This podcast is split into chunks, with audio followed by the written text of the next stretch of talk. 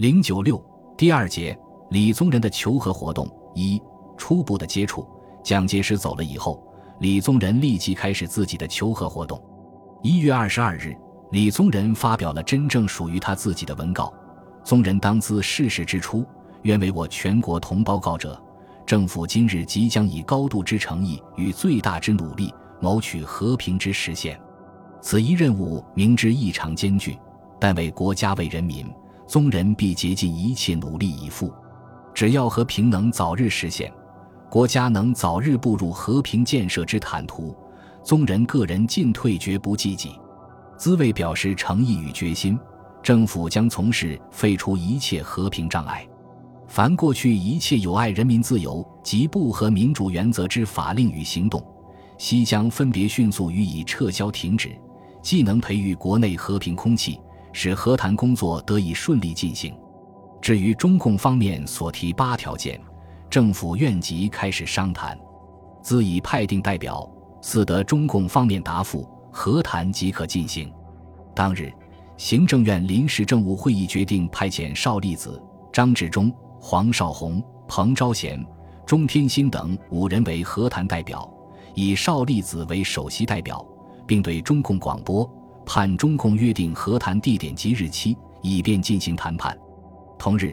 李宗仁分别致电已经进入解放区的李济深、沈钧儒、张伯钧、张东荪，表达自己对于和谈的诚意，并争取他们对自己和谈活动的支持。他在致李济深电中说：“现中共方面已表示愿意商谈，果能相人为国，不难获至成功。弟对此不特愿尽最大之努力，且具有无畏之信心。吾兄平年倡导和平，苦心孤诣。”举国敬佩，执子艰危之际，尚启想以示之，彼兹循律。如能邀约北方维护民主和平人士，共同命驾来京，共商策进，以为众望。而帝亦得早日谢资间，有所起兴。同时，李宗仁又分别写信给在上海的宋庆龄、张澜、张君迈、罗隆基、黄炎培、张世钊、陈明书等中间派人士。派甘介侯作为自己的私人代表，于二十三日到上海面交，征求他们对促进和平问题之意见。而各方对孙夫人主望尤殷。李治孙夫人的信上说：“米战谋和，已成为全国一致之呼声。人觉遵循民意，尽其最大之努力，为兹事体大，由赖夫人出为领导，共策进行。启即日命驾礼京。”使获随时成交。二十四日，南京政府又派邵力子、张治中前往上海，征求中间派人士对和平问题的意见。张治中曾向李宗仁建议，最好把孙夫人和李仁潮请出来，先行改组政府，再谈和。你能请到孙夫人任行政院长，李仁潮先生负责党务，一定可以一心耳目，振奋人心。李宗仁希望和中间派人士联合。在中间派人士的支持下，造成一种强大的力量，和中共进行和平谈判。为了赢得中间派的同情，一月二十四日，李宗仁令赤行政院办理下列各项事宜：各地剿匪总部一律改为军政长官公署，取消全国戒严令，裁撤看检大队，交由国防部另行安置，释放政治犯。启封一切在戡乱期间因抵触戡乱法令而被封之报馆杂志，撤销特种刑事法庭，废止特种刑事条例。同时，命令释放张学良、杨虎城。但事实上，由于蒋介石仍在幕后指挥，李宗仁除做到了第一条改革空明以及释放了少数政治犯以外，一件实事都难以做到。中共对于南京方面的和平攻势。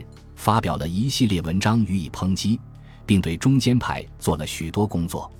一月二十八日，中共中央致电上海党组织，要他们同上在上海的张澜、罗隆基、黄炎培等交换意见，要求着重说服他们坚持李济深等五十五人声明的立场，同时又动员在解放区的民主人士做工作，请他们坚持正确的立场。中间派对形势的判断。因此比较清楚，对李宗仁的和平动议并不积极。民盟自解散以后，在上海的原民盟领导人处境已很困难，盟员则转入地下活动；而在香港恢复的民盟组织则重新审议了政治路线，接受了中共的领导，放弃了中间路线的幻想。因为共产党的胜利已成定局，民主人士就不愿意回到国民党冷冷清清的屋里来了。张澜、罗隆基、黄炎培与甘介侯面谈之后，复信给李宗仁。表示目前不能来京，并表示生而不有，为而不争，注下名言，妾愿为我公送之。对李宗仁所持的强烈的功利心提出了忠告。据甘介侯对美国驻华使馆人员说，中间派领袖们告诉他，共产党人有三项必要条件：第一，没有中间道路，所有的政团和派系。对中共都必须采取如同中国国民党革命委员会和民主同盟那样的态度。第二，不助长美国在中国事务中的影响，不助长和美国的接触，包括任何团体都不接受美国的援助。第三，不和任何团体在他所拥有的军事和辖区的基础上进行谈判，仅仅和个别人按照他过去政治表现和现在的政治经历的基础上进行谈判。甘介侯和李宗仁都认为，在这样的基础上和中共很难达成协议。与此同时，李宗仁、白崇禧派出了私人代表前往北平，以便和中共取得直接联系。在这种秘密联系中，李、白与中共就合作反蒋问题进行了磋商。先是李济深未去解放区以前，于1948年底见到桂系的立法委员黄启汉。又写了一封信给白崇禧，托黄代交。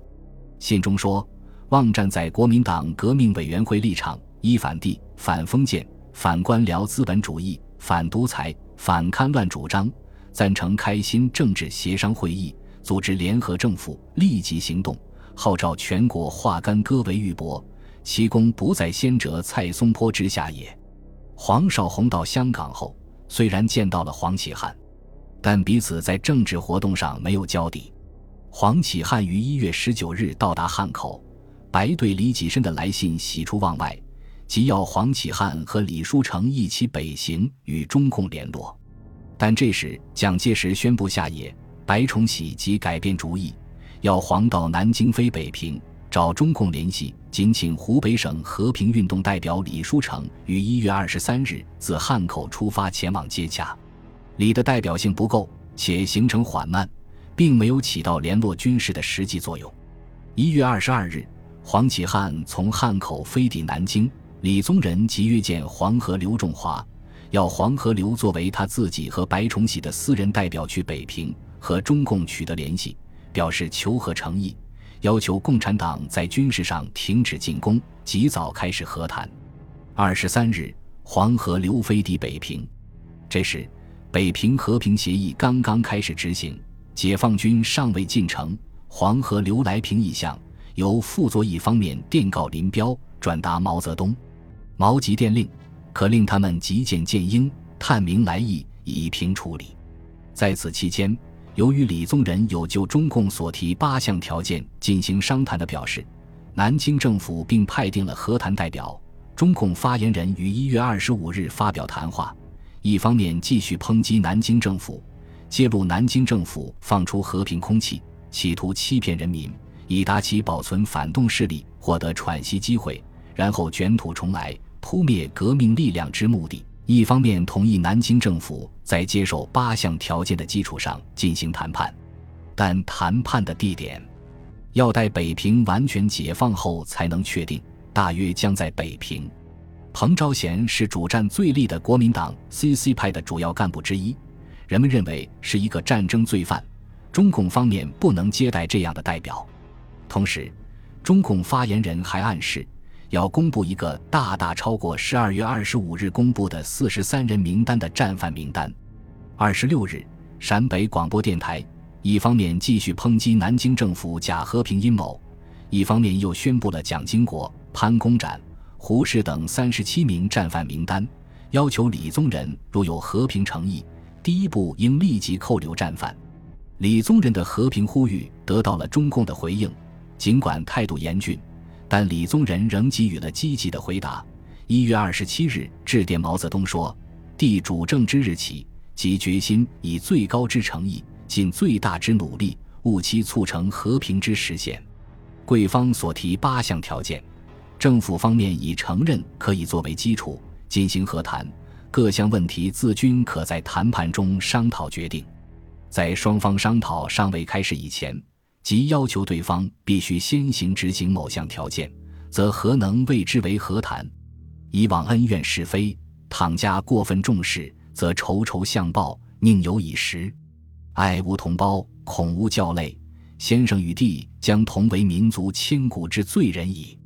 殿中就中共所述与美国勾结问题，断然予以否认。但这时，国防部审判战犯军事法庭在蒋介石的授意下，于一月二十六日宣判日本战犯。前中国派遣军总司令官冈村宁次无罪。二十八日，中共发言人发表严厉的谈话，要求重新逮捕冈村宁次，并要求逮捕国民党内战罪犯。尽管李宗仁曾命令重新逮捕冈村宁次，而上海国民党军政当局立即将冈村宁次送回日本，并应麦克阿瑟的要求，将已宣判的二百六十名日本战犯送回日本监押。为此，中共对南京方面的和谈诚意再次进行了严厉抨击，这使南京的主和派十分被动。本集播放完毕，感谢您的收听，喜欢请订阅加关注，主页有更多精彩内容。